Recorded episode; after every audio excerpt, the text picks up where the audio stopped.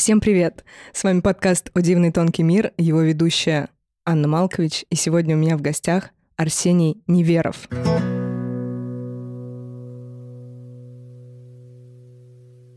У меня сегодня настроение такое. Мне часто стали говорить, что давай-ка, Ань, ты побольше своих стихов будешь запихивать в подкаст. И я думаю каждый раз, ну где? Не каждый раз это уместно. Вообще непонятно, что с этим делать. Сегодня решила, а, так как я видела Арсения... А, я же не сказала, кто ты. Ну, Именно тут, так. Да, я не сказала, кто ты, а сказать много. Я что просто, есть. я прекрасный человек, э, меня с улицы подобрали, вот я э, заказ шел, относил, и Аня такая, заходи, чай попьем, все, и вот теперь я на этом подкасте. Я вообще ничем по жизни не, занимаюсь, я бездельник, безработный. Мама, мама, прости. Да, я а, пригласила Арсения и буду сейчас читать ему свои стихи. Ну все, да. Я невольный слушатель. А, да, сегодня день такого насилия над умами. А вообще мы на самом деле встретились первый раз на вечере по СПВ, а, и я тебя там заприметила, и, как всегда, передаю привет ребятам, которые это делают, потому что ну, я, правда, не знаю, что в этом году будет происходить э, как с проектом. Я. Да, посмотрим. Я выцепила там тебя и еще мертвого контролера. Угу. Не помню, как его зовут. Игорь.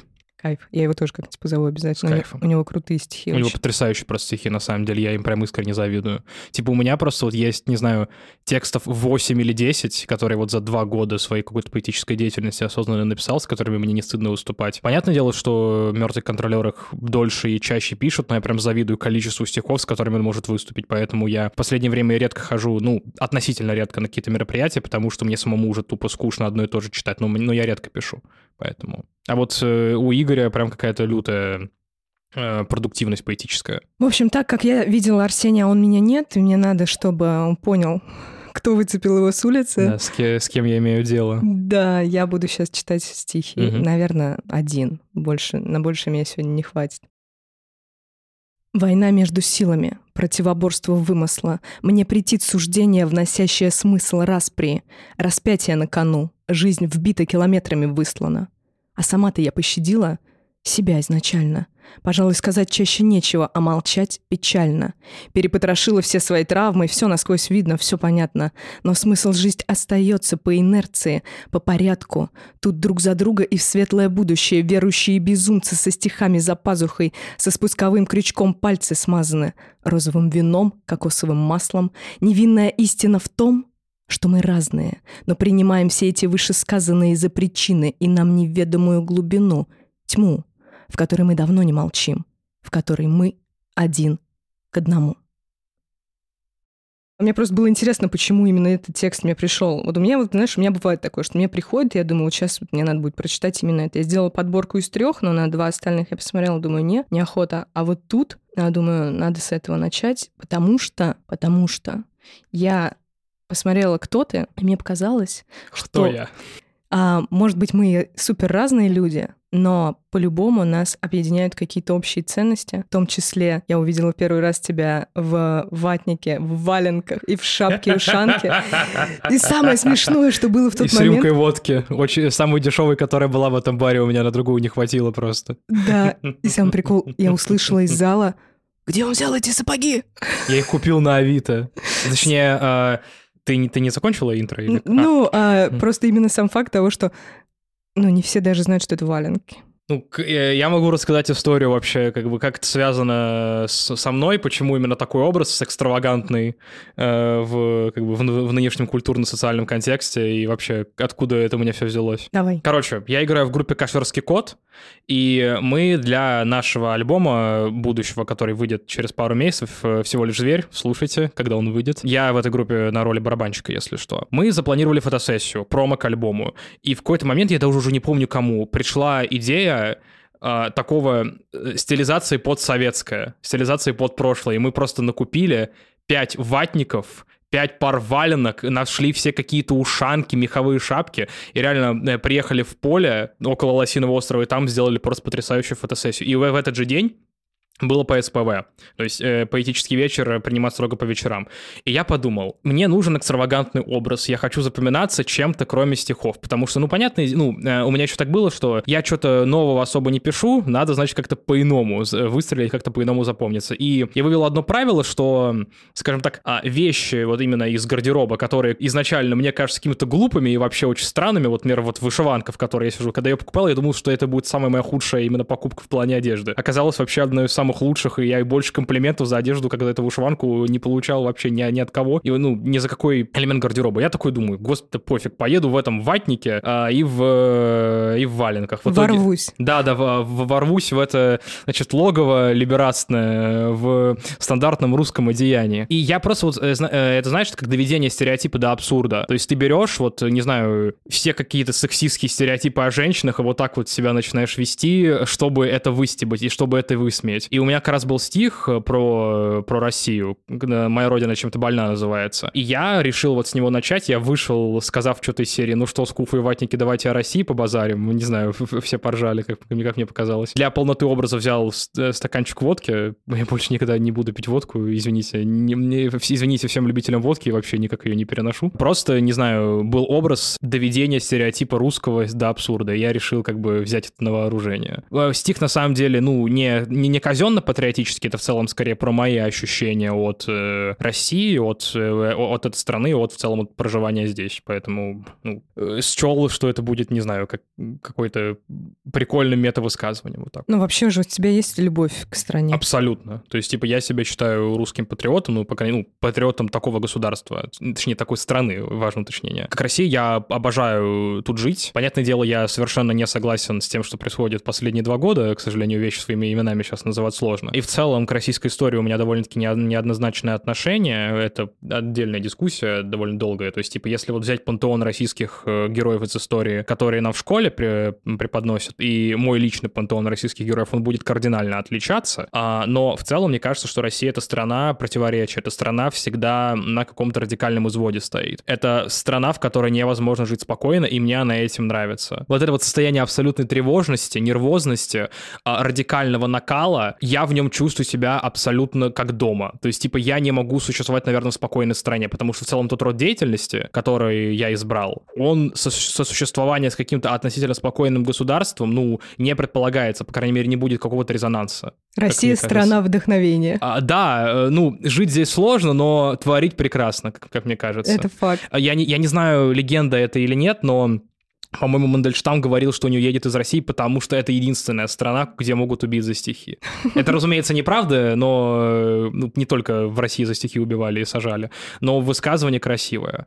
Поэтому говорю, я, я в целом к России очень хорошо отношусь, и хотя к, с российской политикой не согласен кардинально, тут уже не будем уточнять, с чем именно. Но я очень люблю здесь находиться. То есть, типа, я за последние два года изъездил не всю Россию, конечно, но как бы очень много городов, э, где бы я, не знаю, меня судьба бы не занесла абсолютно. То есть от Смоленска и Тулы до Нижневартовска, например, ты там и до маленького города в Томской области, вот где я был на Новый год.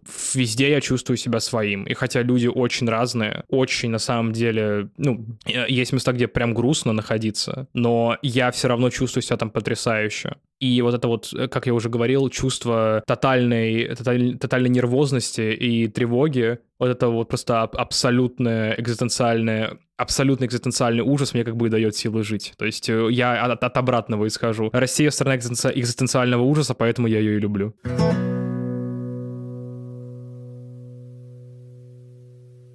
Ты знаешь, есть такой стереотип, ты упомянул, что ты играешь на барабанах, угу. что ты барабанщик, и есть такой стереотип, у меня, по крайней мере, в голове, может Какой? быть, что барабанщики — это вообще полные безумцы, эмоциональные, которые реализуют свою эмоциональный потенциал через хаос вот этой музыки, создания. И вот все, что ты говоришь, оно как будто бы объясняет, почему ты, в принципе, в деятельности не зафиксирован на чем-то одном. То есть ты и поэт, и музыкант, и ты снимаешь кино, Что ты еще делаешь? Ну, э, именно из основных э, сфер деятельности это то. Ну, это то, чем я хочу заниматься всю жизнь. Остальное это как-то такие вспомогательные просто вещи. То есть три э, разные такие дисциплины, Ну да. которые полностью помогают удовлетворить твое тело в реализации. Ну, в какой-то мере, мне просто кажется, это я не хочу просто звучать как-то пафосно или высокомерно, потому что я еще на своем как-то, ну, на своем творческом пути не заслужил бы как-то пафосными фразами разбрасываться, но просто мне кажется самому, точнее, я не чувствую удовлетворения от одного вида искусства. То есть, типа, есть вещи, которые я хочу сказать, есть вещи, которые я хочу реализовать. И одного вида искусства лично мне недостаточно. Это не значит, что я какой-то гений, это не значит, что я какой-то супер крутой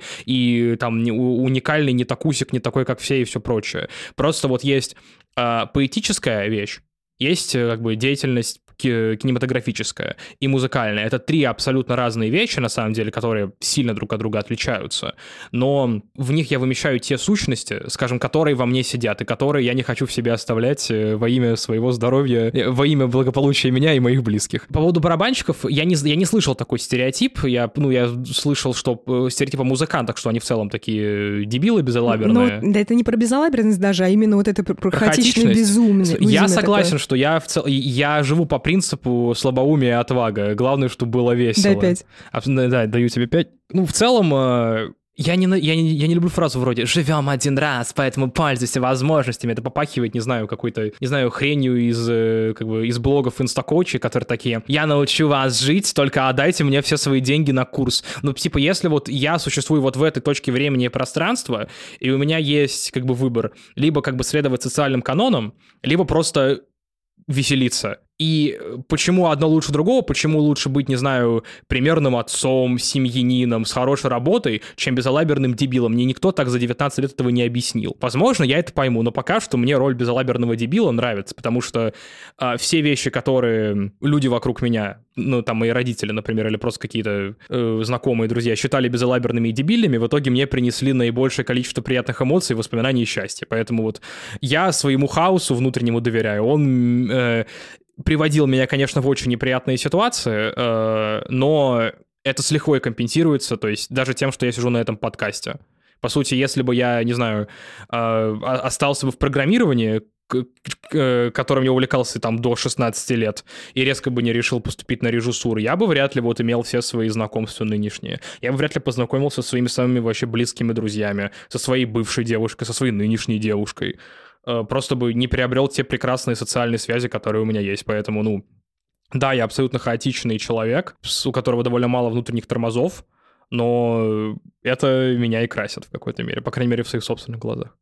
Круто, я тебя понимаю и понимаю, почему ты здесь сегодня сидишь. Потому что, знаешь, чем, чем дальше, тем больше вот этого позволения мне э, тоже просто жить хаотично, совершенно не привязываться к стереотипам. Я вот вообще последнее время что-то начала жить, вот, вот прям вот взять вот этот, взяла вот этот сюжет, как я хочу. И это очень далеко от всех представлений, которые выстроил мне там родители, общество, э, социум вообще в целом, какие-то представления, там даже все, что вещают психологи сейчас, мне это все не супер близко, и я просто, мне иногда даже внутри самой с собой сложно примириться о том, что мне реально нравится вот так, вот такой хаос, вот так вот э, кайфовать там, где реально каждый человек скажет, какая-то лажа, а мне норм. Вот, и ты сейчас здесь сидишь, все это озвучиваешь, я думаю, ну, вообще отлично. На одной волне практически. А можно я процитирую одну строчку из песни? Там с матом, если что, запикаешь. Да, давай. А, очень классная есть песня у Букера, и там вот как раз я, ты сказала, я вспомнил, а, нам хорошо там, где им хуево, поэтому я, я живу по такому принципу. Ну, смотри, в целом вот по поводу общественных ожиданий, тут суть даже не в том, противоречию я им или нет, мне это совершенно не важно. Даже если я буду полностью соответствовать каким-то канонам общественным, у меня нет стремления быть ненормисом или протестовать протеста ради. То есть, э, если я найду то, что мне будет приносить счастье, а, я с удовольствием буду этим заниматься, даже если это полностью общественно одобряемая работа. То есть, типа, у меня есть друзья тоже из музыкальной и поэтической сферы, которым прям критически важно быть, типа, не нормисами. Ну, протест. А, ну, ну да, ну, ко- есть, конечно. эм, то есть им важно строить свою идентичность на основании антагонизма, на основании конфликта. То есть, типа, я не нормис. Я считаю, что строить любую идентичность, национальную, личностную, любую идентичность на отрицании, то есть а- а- отрицание может быть в идентичности, но оно не должно быть ее основой, потому что иначе ты всегда будешь зависеть от а, своего антипода. Это же буквально, я, я не знаю, возможно, сейчас полную фигню скажу, но это буквально диалектика гегельянская раба и господина. То есть, типа, раб не может без, без, без господина, господин не может без раба. Борьба. То есть, типа, если э, я не нормис, типа, я не, э, ну, типа, я не человек, который следует, типа, общественным канонам, потому что я крутой, то ты всегда будешь от этих канонов зависеть все равно. Потому что ты будешь э, идти, э, э, исходя чисто из антагонизма к ну, ним. Там, э, другими словами, там, где происходит борьба, свободы не будет никогда. А, нет, э, там, где борьба, есть свобода, потому что свобода только в борьбе. Свобода — это не нечто, которое в вакууме существует. Свобода добывается, как говорил Петр Кропоткин, русский философ. Права не дают, права берут. Свобода всегда в борьбе, просто я говорил про то, что любую идентичность выстраивать на основании антагонизма и отрицания можно, но это к хорошим, ну, это не приведет к какой-то прочной идентичности. Ты всегда будешь зависеть от своего антагониста, как мне кажется. И поэтому вот э, к чему я вообще вел, то что общественные каноны, даже если они есть, то как бы они, мне от них ни горячо, ни холодно. Точнее, и горячо, и холодно, потому что я в этом контексте существую. И как бы, какие бы мы крутыми себя не считали, все равно какие-то вещи мы от социума унаследуем. От наших родителей, от ближайшего окружения, от школы. Это нормально. Просто, ну, надо уметь как бы критически осмыслять то, что тебе говорят. У меня просто, наверное, в силу того, что я вообще потерялась по жизни, и потом вот э, у меня какое-то вот возвращение к себе началось, я иногда дрейфую в каких-то штуках и не всегда уверена в себе. То есть я вот прожила э, какой-то опыт жизненный, получила, и я не всегда уверена в себе. И потом мне вот нравится сейчас процесс, когда я примеряюсь с собой и понимаю, что там не на основе антагонизма я иду во что-то, вообще нет, сейчас я от этого свободна, а именно на основе собственных желаний, просто где-то какие-то желания мне мной осуждались, самой собой осуждались. Вот, поэтому сейчас я вот эту такую, может быть, юную какую-то позицию для себя выбираю, и она основана уже на опыте. И это прикольно. То есть оно именно э, из чистоты уже моей, моей личной, как душевного какого-то порыва э, начинают мной двигать. Смотри, я как бы, вот ты сказала, я не всегда был уверен, а я не считаю, что нужно быть уверенным. То есть э, быть уверенным в чем-то абсолютно не обязательно, чтобы что-то делать. Потому что я считаю, что быть человеком — это про преодоление. То есть всегда будут вещи, даже в самых благоприятных условиях, которые тебя будут сдерживать, которые будут тебе мешать. И это хорошо. То есть если дорожка прямая и легкая, то она к тебе на самом деле ни к чему не приведет. И вот, э, не знаю, писать стихи, снимать фильмы, заниматься творчеством можно только через преодоление, только через борьбу с собой или с обстоятельствами. Как мне кажется, без э, какой-то просто борьбы, без какого-то антагонизма и противостояния хорошего творчества не будет. Это первое. То есть э, в целом, если херачить, то вопреки. И поэтому я не считаю, типа, я вообще, я вообще не уверен в своем творчестве. Я не уверен, ну, я уверен в себе как в личности, типа, как бы я, не знаю, ну, у меня нет какой-то, не знаю, социальной неловкости сильной, то есть, типа, нет неуверенности в себе, как это понимается в общем плане, то есть, типа, я как бы не ну, стесняюсь. Ну, проявляешься и проявляешься. Да-да-да, ну, я, ну, типа, я живу просто, типа, у меня нет как бы стеснения никакого, то, не знаю, я не, я не стесняюсь э, по телефону пиццу заказать, ну, что-то такое. А, но у меня есть неуверенность как бы в себе как в творце, это нормально. Это, даже я считаю, что это хорошо, потому что она есть, но я все равно пру. Пру через эту неуверенность. А, поэтому, ну, в целом, вот по поводу общественных канонов, я был воспитан на на рок-музыке и на э, книге и на книгах романтического периода. То есть мне родители все детство включали. Нирвану, Red Hot Chili Peppers, какие-то рок-группы. И параллельно я выучил английский и начал понимать примерно, о чем эти группы поют что они вообще хотят сказать. Я читал очень интересные и хорошие книжки в детстве, и мне это помогло, меня это сформировало, потому что в целом я человек э, романтизма. Я человек именно такого склада, то есть, типа, э, для меня вот самое главное в личности — это подвиг, для меня самое главное вот в личности — это именно путь какой-то, который ты преодолеваешь. А вот как раз я это взял из романтизма и из панк-рока. И в целом, ну, странно было от меня вот со стороны... Ладно, все, не буду про родителей, это отдельная история, у меня с ними прекрасные отношения, но а, я вырос в такой в целом социальной, культурной культурной парадигме, а, где жить мещанской, оседлой жизнью невозможно, потому что я понял то, что мне хотели, как бы сказать, мои музыкальные кумиры, или, по крайней мере, мне показалось, что я понял. То есть я как бы усвоил то, что хотели сказать мне мои любимые группы. И все. Я человек именно романтического склада. Для меня в личности любой самое главное это какой-то путь про преодоление. То есть, типа, для меня даже как бы смерть это не самое страшное. Типа, для меня вот, ну, есть просто вещи страшнее смерти, как мне кажется.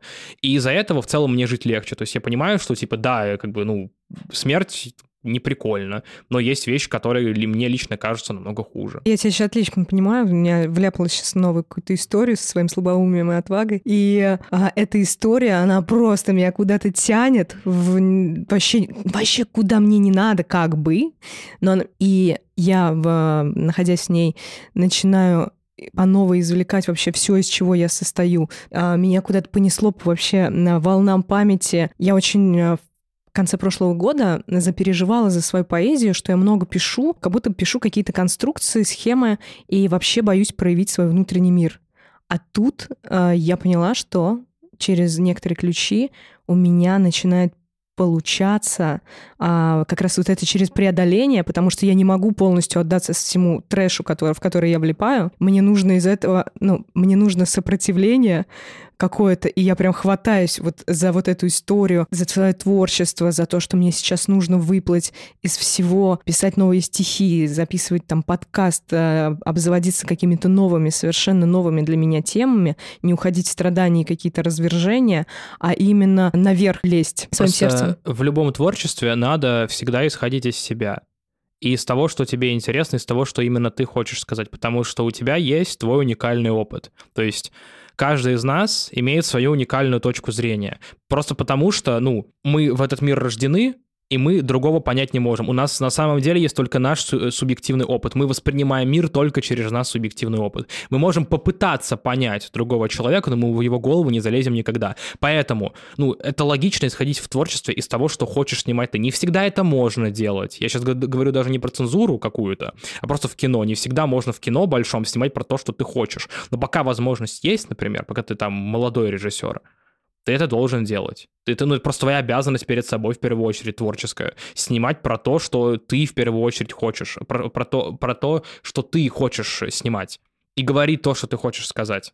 Типа, а про что иначе говорить? У тебя есть только твоя точка зрения. Ты можешь только мимикрировать под другие, но люди-то не глупые. Они все видят. Они видят что-то неискреннее. То есть я не говорю, что ты должен проживать буквально все, про, про что ты пишешь или снимаешь или рисуешь. То есть не, не обязательно, как бы, чтобы снять слово пацана, быть гопником 80-х. Но все равно, как бы, если будет неискренность в продукте, а ее заметят. Я, я просто пример привел про слово ну, пацана. Ну, я не, не говорю, что как бы неискренне. Он, он у меня протекает периодически. Я, кстати, думаю, что довольно хороший сериал. На самом деле. Я, не, не, я, с одной стороны, как и не понимаю тотального обожания и обожествления, но и хейта не понимаю. Ну, то есть, мне, мне норм, мне просто кажется, что это хороший российский сериал, то есть не убавить, не прибавить, который еще снятый в очень, ну, стесненных кинематографических ус- цензуры и условиях. Ну, и это круто, что в таких э, стесненных обстоятельствах смогли, ну, хороший продукт сделать. Типа, ну, я, я, я, я, я помню мем еще один такой, смотреть сериалы про британских бандитов, да, круто, смотреть сериалы про русских бандитов, не, кринж для быдла. Вот, кстати, э, очень интересная черта национальная русских, самоколонизация. То есть мы одновременно пропитываемся таким почвенническо-государственным патриотизмом, но при этом на самом деле перед э, всем западным лелеем то, э, и благоговеем. То есть, и типа... до сих пор поем «Мэри Крисмас». Ну, тут суть даже не в Мэри Крисмас. Я, я же не говорю, что все западное надо, надо запретить. Я про то, что э, даже в каких-то прогосударственных штуках, а даже в каких-то, ну, максимально таких э, зетнутых, очень э, проправительственных кругах все равно нечто иностранное автоматом воспринимается лучше. Все равно, типа, если русский, ру, русский сериал, то он автоматом дерьмо. Если как бы русский поэт, он автоматом плохой. То есть, в целом, вот это вот очень странное отношение... Про поэтов? Ну, ну про, про поэтов, да, да, да, странный пример. Я просто, у меня, мысли продолжился, немножко себя не остановил. Ну, вот про кино в основном вот есть. Просто в целом очень... Вот есть почему-то ассоциация в культуре, что, типа, русское значит плохое. И это не факт, потому что в целом русские а, народ без национальной культуры. Что это значит? А, русские — это нация, которая исторически была привязана к государству. А, и в целом в русские записывали всякую дрянь, э, кого угодно, лишь бы присягал царю-батюшке. То есть это оттуда идет, типа, русский, значит, православный, типа. А, по сути, русским был тот, кто присягнул царю вне зависимости от даже знания языка и как бы та, твоей культурной принадлежности, твоих просто, ну, того, кто, кто ты как человек, какой твой культурный код. То есть ты присягнул царю-батюшке, ты сказал, типа, буду ему служить, все, ты русский. А другие, на, например, идентичности, которые на э, национальности, которые формировали свои идентичности на периферии Российской империи, у них есть национальная культура вне государства. То есть возьми, возьми даже тех же украинцев. А Татарстан тоже? А, а Татарстан, вот как раз я хотел привести пример. Ну вот возьмем, например, Украину украинцев. У них есть диаспора, диаспора в других странах, в Канаде той же, которая именно этническая основана на этнической культуре и на языке. У ирландцев такое есть. То есть именно культурная именно диаспора основана на, общей, на общекультурном фоне. Русские за рубежом очень плохо объединяются в целом. Ну да, только Брайтон-Бич. Ну да, ну только, ну э, и то это в основном было около политическое объединение в, в какой-то мере. из это... Одессы, по-моему, в основном. Ну да, и, и то, насколько русские люди из Одессы, это тоже вопрос Нет, русские, у русских есть реальный принцип. Я со своими в, в другой стране не общаюсь. Да, и это, да. И я вообще этого не понимаю. Это очень странно. То есть, типа, я не говорю, что надо приехать в Германию и обматываться триколором и кричать э, про великую Российскую империю. Абсолютно нет, так делать не надо, это неуважительно просто. Особенно в свете нынешних событий. Но какое-то стремление просто к этническому объединению у русских быть должно. А, и в целом вот это вот просто самопрезрение, самоколонизация, это, ну, в какой-то мере бич русского народа, который мешает как бы русскому народу культурно и как бы технологически и просто политически развиваться. Это ну очень да, плохо. Отсутствие этой поддержки. Отсутствие просто, э, отсутствие просто понимания того, что значит быть русским, и того, что тебя с другими русскими объединяет. И по, как раз потому, что мы, русские, были народ центром империи, у нас идентичность формируется вокруг государства. У Сергея Лазница есть потрясающий документальный фильм «День Победы» называется. Там, ну, это буквально полтора часа очень таких долгих, от трех-четырех минутных, пятиминутных планов, э, точнее, кадров с очень такими общими планами, как русскоязычные иммигранты празднуют День Победы в Берлине.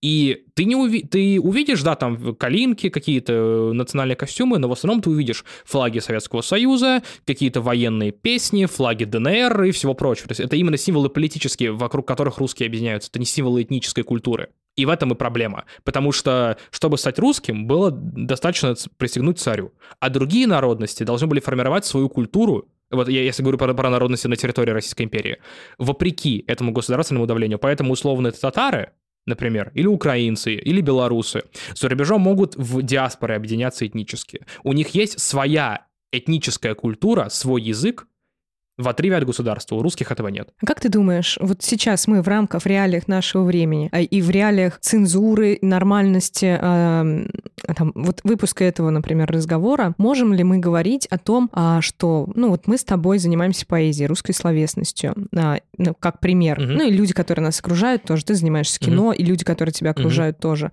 Можем ли мы как, как-то пробовать в рамках нашего времени а, формировать вообще эту этническую культуру. И, по сути, люди, которые занимаются любым творчеством, этим и занимаются. Люди, которые блоги делают, не знаю, подкасты пишут. Любой какой-то культурный вклад — это создание альтернативной русскости. Я как бы за это и выступаю, что можно, можно миру показать, и в первую очередь самим себе, что э, русские — это не те, у кого, не знаю, кровь на клыках, и просто всех хотят убивать, и э, мир в ядерную труху стереть, не знаю, всех соседей захватить. Нет.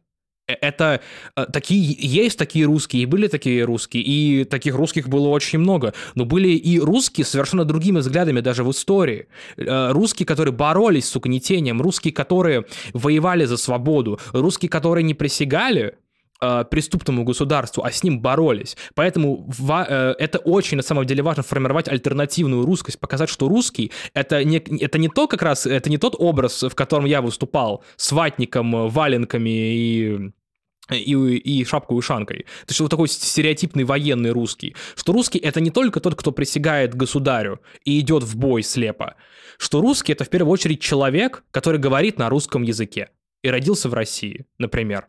Э, есть, понятное дело, в странах Балтии русские, это отдельная дискуссия. Я сейчас говорю конкретно про контекст культурной России, что надо нам, людям творчество, людям, которые занимаются творчеством на русском языке, показывать альтернативные способы быть русским. Не, не только в каске с автоматом как мне кажется. Ну, что бы вот ты назвал э, в качестве альтернативы безопасной для нашей с тобой судьбы? Да в этом и суть, что как бы ее нет. Я уже говорил, что Россия это страна радикальная, то есть э, очень сложно найти какую-то какую золотую середину, особенно для, для, для творческого человека. То есть ты либо государственник, просто э, какой-то э, абсолютно ошалелый, у тебя, не знаю, кровь по всему телу стекает, ты, не знаю, призываешь всех разбомбить и все прочее, либо ты абсолютнейший радикал. И на самом деле это очень интересно, как это проявлялось в разных русских поэтах, от Пушкина до Летова. Как они переходили сначала от тотальной оппозиции государству в юности к поддержке имперства, к, к поддержке именно государства такого более злостного и страшного. Подскажи мне, когда Летов это сделал? А, буквально Летов в 90-х организовал, ну, он был одним из родоначальников э, партии национал-большевиков. Э, он с Лимоновым тусил, с Дугиным. Понятное дело, что он потом ушел из партии, но есть прекрасное интервью Летова, по-моему, 93 -го года, где он просто сидит в комнате с огромным количеством свастонов, типа вот именно прям свастик нацистских у него интервью берут. Он, ну, короче, очень много, на самом деле, неприятных вещей говорил. Ну, я сейчас не, не, не буду Летова осуждать, там свой был культурный контекст. Но говорю, это просто вот как раз э, про переход от такого анархического антигосударственничества э, в творчестве до тотального принятия государства. Э, которая на самом деле очень у многих э, русских э, или русскоязычных поэтов проявлялась. Типа вот, вот именно великих людей, которые с русским словом работали. От Пушкина, который в юности поддерживал декабристов и писал довольно-таки дерзкие стихи, до э, вершей вроде там «Клеветникам России», до поддержки подавления польского восстания, вот в целом ну, до ухода в такую вот поч... ухода в государственничество и почвенничество. Но к чему я вообще все веду? Формировать русскость можно по-разному. Можно быть русским по-разному. Я же поэтому уточнил, что не только в каске с автоматом. Можно быть русским, не знаю, таким соевым э, либералом, который ходит по кофейням и постит э, в Твиттер о своих психологических травмах. Тоже можно быть таким русским. Можно быть русским, который на баррикадах гибнет. Абсолютно разно может быть русским. В этом и суть. Формируя культурный контекст, отличный от государственного нарратива, мы как раз ему и противостоим. Не, не, не, не обязательно даже э, всех посылая э, людей в погонах на три буквы, чего мы, разумеется, не призываем делать и ужасно осуждаем. Ну, мы, по сути, и формируем эту альтернативную русскость. Ну, то есть, например, если мы, а, не поддерживая там происходящие разные явления, просто не глядя в эту сторону, да, насколько мы можем себе это позволить, не, не глядеть, мы занимаемся своим делом, да, там, да. устраиваем вечера, делаем какие-то мероприятия, привлекаем других людей, кто совсем культурой, может быть, не занимается, но да. им это тоже интересно. Это именно про формирование альтернативных способов э, как бы быть русским или просто быть россиянином. То есть, э, если что, я не этнический националист, как многие могли подумать. А я не выступаю за какое-то именно моноэтничное русское государство, просто я считаю, что это не призыв к сепаратизму ни в коем случае. Да, это а, просто а, обычно, я, да. это просто я, обычное да. желание, да. Нет, я, я просто, я э, уточнил это для следующей своей фразы. Для товарища майора. Я не призываю ни к отделению никаких республик от России, я за территорию территориальную целостность Российской Федерации. Просто Россия будет либо стороной ста флагов, либо не будет России как таковой. То есть, типа, если именно русские этнические националисты попытаются а, диктатуру русских установить, то как бы Россия капсда. Абсолютнейшая. То есть, говорю, ли, э, Россия это либо модно-этничная страна, либо не будет России. Это будет что-то другое, но это будет явно не Россия. Э, это уже абсолютно другая дискуссия, мы прям какую-то уж политологию да, шли. Да, да. Ну, короче, да, вот даже вот эти поэтические вечера, эти подкасты, да что угодно. Мы говорим на русском языке и такие, вот можно вот так, все. Какой-то это, это маленький, но вклад в протест, это маленький, но вклад в формирование позитивного образа России в будущем. Да, какого-то формирования мира. Даже не перед другими странами, перед собой в первую очередь. Да, это важно. Типа другие, э, э, имиджем перед другими странами будут политики заниматься. Мы в первую очередь, как носители русского языка, занимаемся формированием имиджа России перед другими жителями России. Вот. Потому что иначе мы имеем то, что имеем, когда ну, да. начали разные события происходить.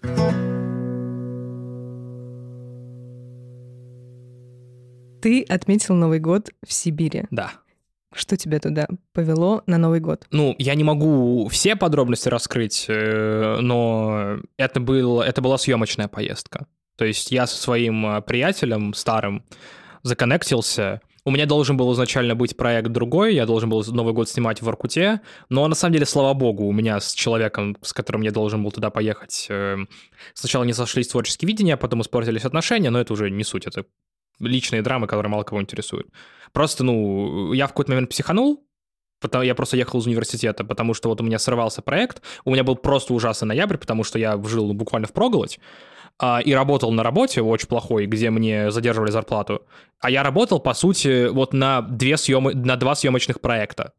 А, на, на оплату билетов и какого-то оборудования. И они оба одномоментно срывались. То есть буквально в один день мне оператор написала, что типа, э, мне операторка моя написала, что, мол, э, скорее всего, я не смогу, потом еще раз сливаться начала, вот с моего именно одного вузовского проекта.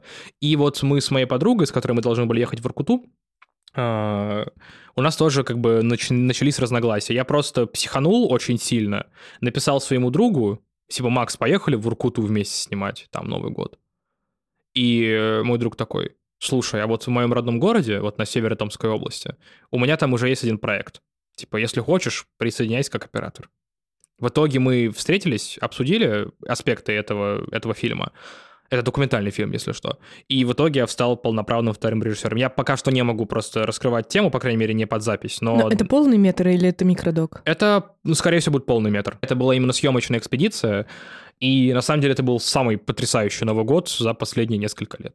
Потому что, я не знаю, возможно, мне не повезло э, именно праздновать с семьей или с друзьями, потому что семье было скучно, а с друзьями просто все очень плохо. Но э, это реально был самый потрясающий Новый год, потому что провести Новый год за камерой потрясающее чувство. Тем более, когда у тебя еще что-то получается, то есть это не просто, то есть ты потратил какие-то там баснословные деньги, ну, для меня, по крайней мере, очень большие на билет, там двое суток перся в плацкарте, и э, в итоге, если бы еще очень не вышло, то я бы, по крайней мере, максимально в себе разочаровался, но и еще и, ну, Новый год в любимом деле, еще и, и, и съемки получаются. Ну, вот так вот меня и занесло в это место. Как тебе вообще Сибирь? Ты первый раз там был? А смотри, Географически я был в Сибири до этого один раз, потому что я был в Челябинске. А в Челябинске есть район, где разделяется Сибирь и Урал. Но это не считается. Это типа, ну, географически это была Сибирь. Я погулял по этому району в Челябинске, который формально относится к Сибири. Но типа это было летом и, ну, такая, знаешь, Сибирь лайт. Вот так вот. Но мне в Сибири очень понравилось, на самом деле. Потрясающее место, очень крутое. Я была в Барнауле, но это Алтай угу, уже. Да, да. Ну, а. все равно можно как бы отнести к... Да, да. Туда три дня ехать на, угу. на поезде. Далеко. Ну, причем, когда я приехал в Сибирь, э, там было минус 5, там потом уже эти, эта погода пошла. Я просто помню, когда вот у меня еще был день прогулки по Нижневартовску, это, ну, одно из самых запоминающихся вещей за последние полтора года точно для меня. Потому что вот, знаете, я был там в двух слоях подшта... Ну, э, это, это выглядит как, типа, э, московский мажор поехал исследовать э, туземные места. Нет, это говорю, я, э, я реально искренне хотел исследовать, э, и мне прям очень понравилось, но для меня просто, например, было, было откровением, точнее, вот было открытием, что могут болеть глазные яблоки на холоде. То есть, типа, я иду, у меня болят глазные яблоки. То есть, типа, мне прям больно физически. Прогулки в минус 45, вот э, там несколько часов подряд, ну, это было очень круто. Это вот, знаешь, нечто на грани просто ужаса экзистенциального и восторга. И вот как раз это я и обожаю в России. То есть ты идешь в минус 45, просто огромное количество панелек, рядом река просто громаднейшая, оп, очень красивая. То есть я еще на нее спустился, немножко по ней побродил. То есть вот просто это вот ощущение гигантскости пространства, что ты... То есть ближайший большой город, Сургут, в 500 километрах, по-моему. И вот тысяча километров квадратных, ничего почти нет, то есть какие-то только маленькие поселения.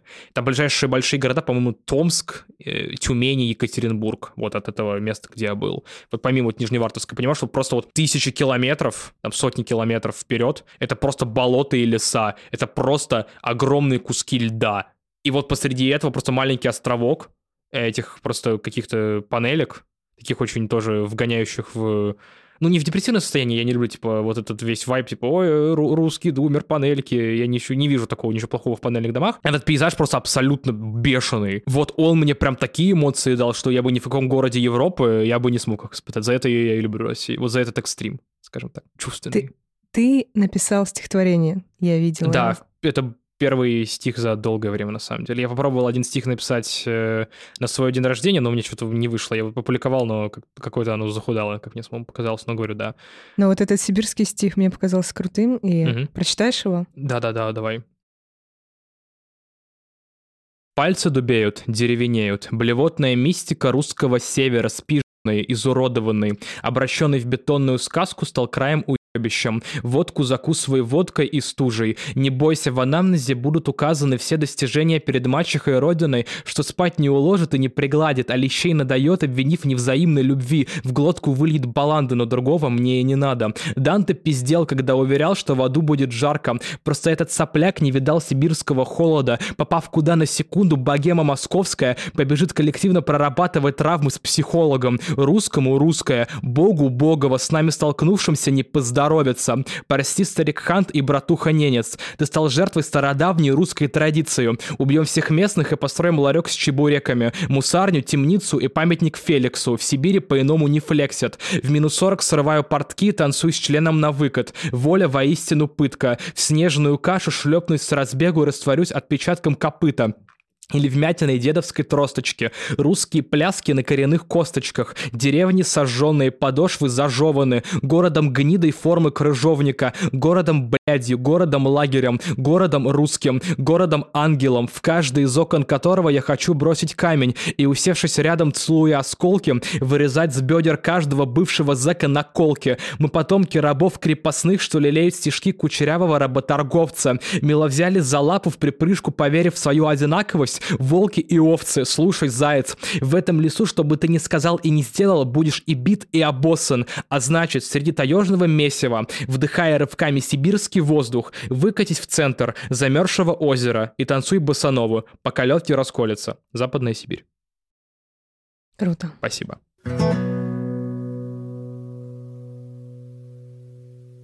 У твоей поэзии давай поговорим сегодня чуть-чуть Да, еще давай. о ней Мгм. как раз. Какая у тебя вот база, именно поэтическая? Мы вообще-то в этом году говорим о базе. Кто меня вдохновляет? Ну, типа того. Типа, откуда я черпаю вдохновение? На, чем ты вообще начитан? А, кто тебя вообще вот подбил, наверное, писать стихи из поэтов? А, с- из поэтов я не, я не смогу назвать конкретное имя. То есть это скорее просто было, был сборник. Понятное дело, что я в 15 узнал про Леху Никонова, я просто течь начал такой, вау, Леха Никонов, он такой крутой! Я так без иронии считаю, это ни в коем случае не Степ над Лехой Никоновым, это Степ надо мной 15-летним. А, просто для меня это было именно открытие поэтическое современное. То есть, типа, я понял, что вау, стихи можно писать не скучно. Потом я уже узнал про ребят из Маяковского, э, про- из маяковских чтениях, э, из маяковских чтений помянем. Артема Комардина мне стихи очень нравились даже до уголовного дела. А, ну, в плане, я по них знал до уголовного дела, с Артемом лично много раз общался. Просто потрясающий человек и с очень хорошими, на самом деле, стихами. На самом деле, я не смогу прям по списку назвать людей, которые, то есть вот от которых я взял. Я от всех взял по чуть-чуть, но это 100% Артем Комардин, это 100% Юрий Голландсков, это советский поэт-диссидент. Понятное дело, Маяковский, куда же без него.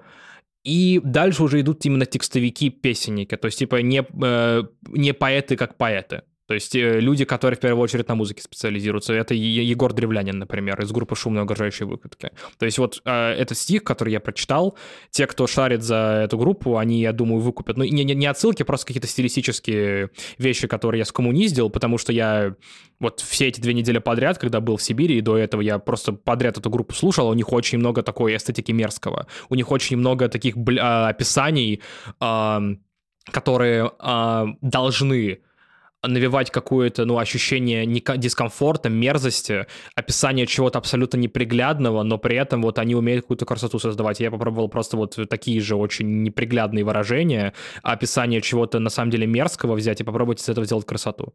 И любовь. Да. То есть, типа, для меня на самом деле истинная любовь к России проявляется не в каких-то таких казенно-патриотических стихах про, там, про белые березы, ой, моя родная Москва и все прочее. Это просто искреннее описание того, что ты чувствуешь. И А, остаешься в этом. Да, и все равно, то есть, типа, я, у меня была возможность уехать, я не хочу уезжать. У меня было очень много дискуссий с родителями, по, по которые такие, ты типа дебил, нафига ты здесь остаешься? Я, нет, я, я хочу здесь оставаться. Я никуда отсюда не уеду. Зачем мне отсюда уезжать? Типа, вот, короче, для меня истинная любовь к стране и там к городу родному именно просто в истинном описании того, что ты чувствуешь. Вот у той же группы «Шумные угрожающие выходки» есть песня про Санкт-Петербург. Группа не оттуда, но просто там буквально поется на Петроградке, на Ваське Крестовском, на всех коммуналках, во всех коммуналках парадных на стойках, на Дебенко и Вахтово повсюду помойка-помойка. И стих, э, где буквально Питер сравнивается с помойкой, всю песню, я вижу более искренним, э, более искренним признанием любви к Питеру, чем все какие-то лубочно-патриотичные стихи, которые про Питер можно написать. Также, ну, я не хочу, опять же, пафосно звучать, но, как мне кажется, вот э, в моем стихе «Моя родина чем-то больная», который, который я могу прочитать. Да, давай уж Ам, прочитай его, раз второй раз а, В возвращаешься. нем намного больше искренней любви к России, чем во всех, не знаю, песнях группы Любе. Ну, я- Как- я люблю группу Любе. Я, я вот вчера буквально накидался э, дешевым пивом и вином, и просто вот на... Мне кажется, мы закончим выпуск тем, что мы с хором Да, с тобой да, да. споем. Как мне кажется, в моем стихе намного больше патриотизма и любви к стране, чем во, в- во всей этой казенщине. И вот, типа, не знаю, в золотых куполах, э, типа, ой, там белые березки, ой, там э, моя Россия, по всех победи, разбомби и все прочее. Встанем э, и... Я русский. Да-да-да, и А, все прочее. Мы с тобой... А все совпадения случайны. Да, мы Мы с тобой до записи подкаста ты увидел у меня на полке Микит Франко, и Мика как-то сказал, что он со своими книгами, которые запретили в России, сделал для российских семей и патриотических каких-то семейных ценностей России гораздо больше, чем люди, запрещающие да, абсолютно. пропаганду. Люди, которые запрещающие, извините, это не экстремизм, но я бы всех повесил в Майнкрафте. Это не призыв к насилию ни в коем случае, я осуждаю любое насилие. И люди, которые русскую культуру запрещают, они на самом деле ну, для ее развала делают намного больше, чем все даже самые заклятые русофобы. Потому что, окей, живет человек в Украине или в Польше или в странах Балтии, вот прям ненавидит русских. Ну что он может сделать, по сути? Ничего, кроме какого-то интернет-высказывания, у него нет влияния на Россию, по сути. Именно он не может никак России навредить и как, как какому-то культурному фону. А вот человек, который сидит в организации Роскомнадзор и, и запрещает книги или песни, или отменяет артистов за какое-то высказывание неправильное, вот он для развала русской культуры делает намного больше, чем любой русофоб. Абсолютно. Читай вот, стих. Э, сейчас прочитаю. И я скажу, э, смотрите, э, не читайте книги Микиты Франко, там ужасная ЛГБТ, не, они очень ужасные вообще. Очень пошлые, грязные. Они, да, там грязь, грязь, разврат, ЛГБТ мерзость. Не читайте никогда, абсолютно не давайте это своим детям. Я не, не продавайте на Авито. Не, не продавайте, абсолютно. Не, это очень... Я не дарил эту книгу своей сестре и не рекомендовал ей ее читать, потому что это очень плохая книга. Я считаю, что дети не обязаны такое видеть. Это очень плохо. Не и, читайте эту и книгу. И сам Микита тоже считает, что это все отвратительно. Да, Моя родина чем-то больна. Я накладываю ей гипс, пока она сблевывает баланду. Моя родина чем-то больна. Она сходит с ума, закрывая уши и спасаясь от транспарантного балагана. Моя родина мне не мать, скорее токсичный ёбрь, от которой я никак не уйду, да и не собираюсь. Ты такая многоликая, моя дорогая неповторимое. Уфимский снег застилает полубритую голову московского судебного пристава. Ты безликая. Смоленские сосны сыплют иголки под ноги попрошайки из окрестностей станции метро Киевская. Ты жалкая и великая. Пермские забулдыги заблудились и под ярославским солнечным светом поникли. Ты моя и неповторимая. Подлет и сети провалился и утонул призывник из Питера. Я бы никогда не посмел нарекать тебя своим лидером. Сотни торчков из центра столицы заплясали под пистолетные гоготы, тульские пряники устроили геноцид подмосковных донеров, зеленые человечки облились розовой краской, устроили оргию и совершили камин как небинарные персоны. Московская богема провела сатанинский ритуал на могиле Иосифа Кобзона. Да уж, давненько тебе не было так хуёво. Родина начинается с момента проверки собственной кукухи. Родина — это Пушкинская площадь, Нева и жирная плюха. Родина — это храм Христа Спасителя и размазанная полотенцем по стене муха. Родине плохо, но я принципиально не зову никого на помощь. Попытки перекроить ткань мироздания выходят родине боком, извини, но я продал тебя за автомат Калашникова и банановое мока. Избалованные дети в сласть играют в исполина, переплавили березоньку на шервану колыну. Накол мысли, нахуй числа, нахуй лирику и смыслы. Свято место не бывает светлым, вымытым и чистым, ибо там вообще ничего, блядь, нету, кроме наполненного доверху магазина и резиновой дубины. Я всего лишь хотел, чтобы Россия меня любила. Хочется сказать, что я люблю тебя. Спасибо. Короче, вот в этом стихе, как мне кажется, моем, я выразил именно свое искреннее отношение. То, как я ощущаю себя в этой стране, которую я искренне люблю, в которой я хочу прожить всю жизнь, и в которой, я надеюсь, меня похоронят.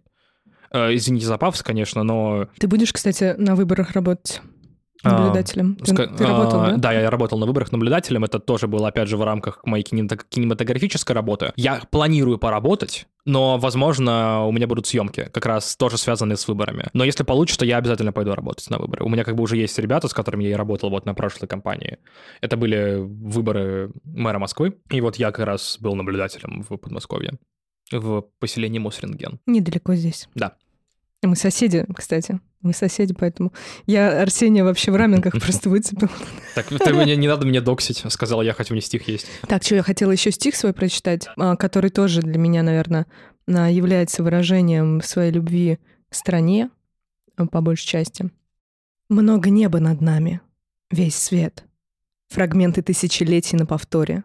В разборе событий каждого дня чужое горе, обрывок эмоций и осколок вечности — Любовь ищут причины для жизни в черствых, в расчетливых личностях, собирая пули за холостыми выстрелами. Свобода баснословно немыслима. Измен времени нарочито благословенного нет. Я туда не пойду. Небо. Здесь все еще крыльями машут птицы, и все еще скошенных трав земля. И я говорю себе мир и вера. Внутри меня ведь за мое «я» никто не скажет, молчит поникшая стая человеческих лиц, проблемы, привычки, сорвавшие рай, последствия, ведущие толпы ниц. Царство добра. Вернем ли? Было ли свято пустое место? Сердце стучит. Я заметил, что вот у тебя в стихе э, вот только что была переработка фразы «свято место пусто У не тебя бывает». тоже есть У такое. меня буквально вот в стихе, который только что читал, есть переработка этой фразы. Да, поэтому они перекликаются. Мы Да. с тобой, видишь, творчески все-таки Ну пересекаемся да, в какой-то чуть-чуть. Да. Поэзия — это прекрасно. И да, э, поэты разные, и, э, блин, разные энергии, но все равно мы примерно плюс-минус, э, оставаясь в нашей стране, топим за одно и то же и выводим себя куда-то. Это кайфово. Я очень рада встречать людей, которые, как э, мне кажется, имеют силу, вот как ты сказал и выразил сегодня офигенную идею в выпуске, а, формировать эту этническую свою благородную а, образность.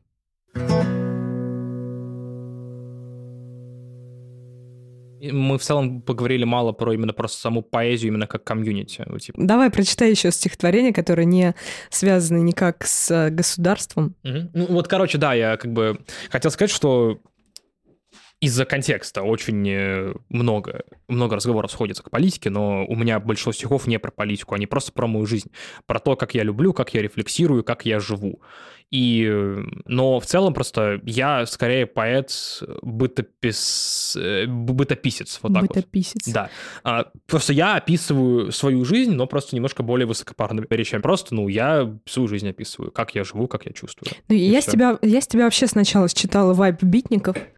А, В какой-то мере это скорее просто про то, как я живу. У меня на самом деле в плане а, формы поэтической, то есть как я пишу поэзию, максимально она не классическая, но в плане того, как я к поэзии отношусь, к форме, как поэзия должна быть прочитана, как поэзия должна э, восприниматься людьми, и как и кто вообще такой поэт, я максимальный просто ретроград. То есть, типа, для меня читать с телефона это просто преступление какое-то. То есть, типа, я человек с телефона читает, я ему телефон о голову разбью. Именно на мероприятии поэтическом я имею в виду. Да-да-да, я уже так посматриваю. Да-да, нет, я, сейчас сам телефон читал, потому что я просто ну, не, помню все свои стихи всегда. Они длинные довольно. Да, надо репетировать вообще. Иногда, кстати, репетируешь? Перед выступлениями обычно, да. А, ну, не, не, не как-то прям серьезно, но раньше я прям много репетировал. Короче, эм, и в плане, э, то есть я считаю, что вот именно поэт это в первую очередь личность. То есть, типа, я считаю, что поэт это должен быть какой-то именно стиль жизни. То есть это именно нечто, что тебя поразило. Не обязательно свыше, не, не обязательно что-то мистическое, но это именно то, как ты живешь, как ты чувствуешь. И если ты не поэт, но пишешь стихи, это стихосложение. И оно может быть талантливым, но в э, надо как бы жить а, именно поэтом. То есть... э, а, Поэтическую жизнь. ну, это э, нет определения. То есть ты, э, это, э, это что-то, ну, как раз на уровне метафизики. То есть ты именно сам чувствуешь. Ты сам э, через себя это пропускаешь. И быть поэтом же можно, ну, это просто, ну, не знаю, такой образ жизни маргинала, ротозея, а такого общественного неудачника, человека, который не вписывается в какие-то каноны. Это не серия, что он, типа, не такусик, панк малолетний, просто реально человек, который по жизни не устроился. Человек, который не может а, как бы про- прокормить себя нормальным способом, не может просто пойти на работу и так кайфовать. Ему что-то нужно. То есть есть что-то в нем, что не затыкается, что побуждает его творить. Это может быть, э, не знаю, кино, книги прозаические, поэтические книги. Но вот есть в нем какая-то жилка, которая ему просто спокойно жить не позволяет. И она проявляется, может, по-разному, но, как по мне, вот это и есть вот эта вот поэзия в человеке. Быть поэтом, это значит иметь вот эту вот жилку. То есть ты не можешь просто заткнуться. То есть ты не можешь такой, ну, пойду к мозгоправу, по- по- попью пиво с друзьями, ну и меня это отпустит. И это неплохо. Просто, ну, поэт не может, типа, по-другому. У него нет другого способа переживания чувств. По крайней мере, такого, такого же эффективного, как поэзия. Для поэта поэзия — это именно жизнь, это проживание опыта. То есть, типа, ты просто не можешь по-другому. И я, я повторюсь, это не значит, что ты там с героиновыми шприцами валяешься и просто и декаденствуешь. Это образ тоже, как раз который взят из романтизма или из декаданса. Но, говорю, это именно прожилку, от которой ты не можешь избавиться. Это внутреннюю. Такие Ну дела. Политологический под- э, подкаст выходит, мне уж самому как-то неловко. Неловко, да? Да, да, да. Что я просто, типа, пришел такой поэт, э, типа, ой, а в итоге я просто про Россию сейчас Ну, разговаривал. значит, оно так и должно быть. Ну, абсолютно, да. Типа, ну, а еще, я не помню, кто это сказал, на каком-то из моих поэтических мероприятий, которые я был, по-моему, девушку Ульяна звали, она сказала, что мы все либо пишем либо о любви, либо о России. Типа вот в, цел- в целом все стихи на русском языке. Это, конечно, очень редукционистский тейк, но в какой-то мере он правдивый. И мы сегодня с тобой говорили о России, не политике. Да.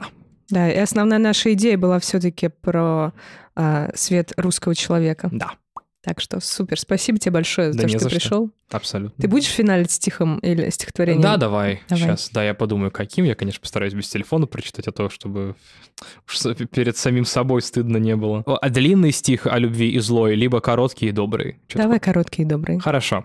А, на самом деле, вот то, что вы сейчас слушаете, это не похоже на предыдущее мои стихотворение. Это я написал, я помню, за три минуты, когда я ехал в маршрутке из Челябинска в Челябинскую область, и рядом со мной сидела одна дама, перед которой я очень провинился, и я хотел, не знаю, как-то свою вину загладить перед ней, и поэтому просто это из меня вышло. Вместо признания.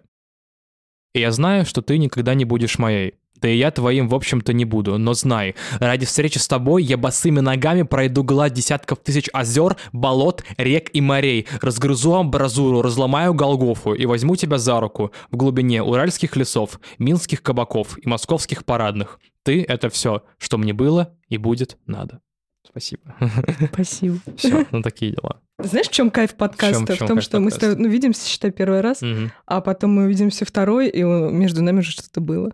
Такое, знаешь, ощущение большей Да близости. нет, это, какой-то это же, это, смотри, это всегда, я ж поэтому и эм, очень горевал, например, когда вот мой друг уехал. Вот когда я, э, э, это, важно для контекста, я снимал киноэссе, это вузовское задание про моего эмигрировавшего друга. Он белорус, он ехал в Польшу как беженец, то есть он не может вернуться ни в Россию, ни в Беларусь, потому что у него отберут э, визу, а в Беларуси задержат. А меня не пускают в Польшу, потому что, ну, а- ограничения визовые. Типа, по- по- поляки вообще никакие визы не дают россиянам.